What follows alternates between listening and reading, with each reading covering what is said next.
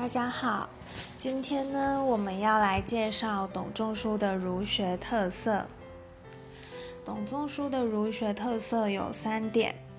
第一点，由董仲舒与一篇经文经学者复兴的儒学，已经不同于先秦原本的儒学，而是掺杂了阴阳五行家和法家观念，重新整合而成的儒学。先秦儒学所说的天天道，是借由把自然世界的价值化确立的；而董仲舒等儒生所说的天天道，却是以价值信念的自然化、存在化为言的。董仲舒以天良有阴阳之师，说明生亦良有贪人之性，即是明显的例子。借由把自然世界价值化而确立的天天道作为人类伦理、政治取向与行为的终极依据所提供的意义，在于把这些伦理、政治取向与行为赋予一种鲜艳性与绝对性，而把价值信念存在化，即把存在界灵性化。此则要此则要走向宗教神学。董仲舒建立起的儒学，正是以神学为基础的儒学。第二点，董仲舒等汉儒为什么要把儒学神学化，借走向神学信仰来回应汉代政权的合法性问题呢？法家以天然既定的人的性情为好利无害。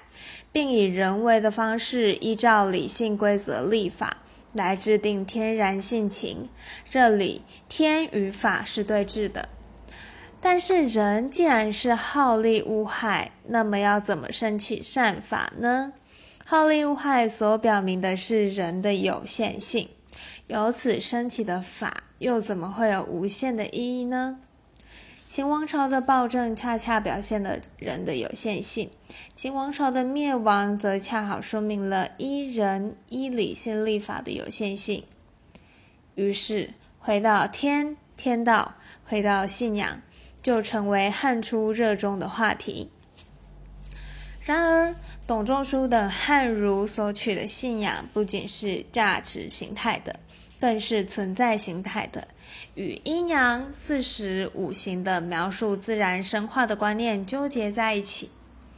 这也意味着儒学要取得意识形态的地位，不可以仅仅面向贵族，并取社会文化批判的立场，它还必须要面向平民大众，面向一阴阳四时五行运作运作的农业社会。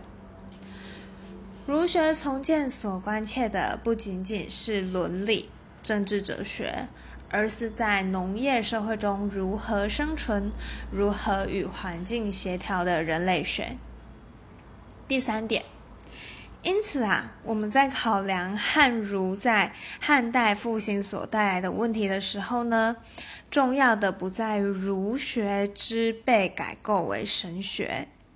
而是在于儒学在成为官方统治思想之后，它逐渐失去了作为价值信仰的意义，变成一种技术知识，转化为儒士谋取功利的手段。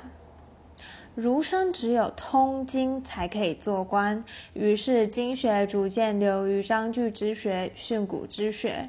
儒生又或只有被举为孝廉才可以做官，所以说儒家的道德诉求逐渐流于外在装饰，以至于有许多儒士为博取功名不惜弄虚作假。